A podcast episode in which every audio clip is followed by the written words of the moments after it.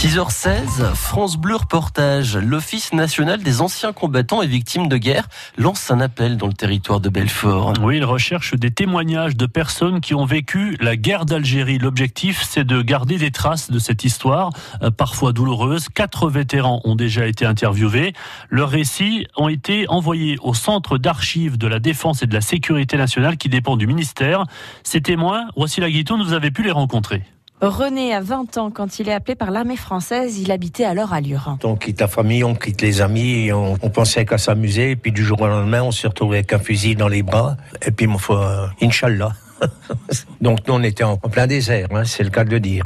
Et là donc euh, c'était opération sur opération. Euh, moi du sang sur les mains, euh, je peux pas vous dire oui, je peux pas vous dire non parce que quand on tire, on sait pas où ça arrive. Donc euh, oui j'ai tiré, mais si j'ai tué, je sais pas. Quand on rentrait d'opération, il y a des fois on a du mal de s'endormir parce que on, était vraiment traumatisés. Parmi les témoignages recueillis, celui d'Émile, ce soldat de carrière a notamment combattu pendant la Deuxième Guerre mondiale et il nous raconte l'un de ses souvenirs forts de la guerre d'Algérie. À Sétif, je, je rentrais d'Afrique et je me suis mis à table et j'ai commandé un poulet. Pendant que je, je mangeais le poulet, il y avait, euh, c'était un restaurant.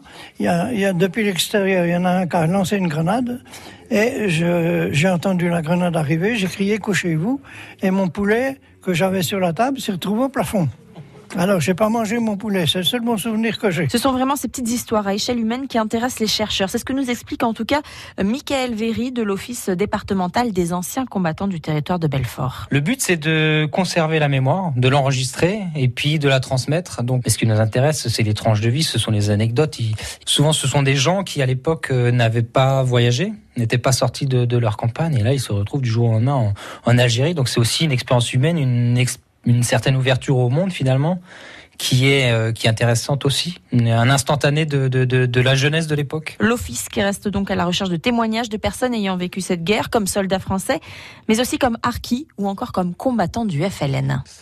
Tout France Bleu, quand vous voulez, où vous voulez, comme vous voulez. Sur francebleu.fr. 6 h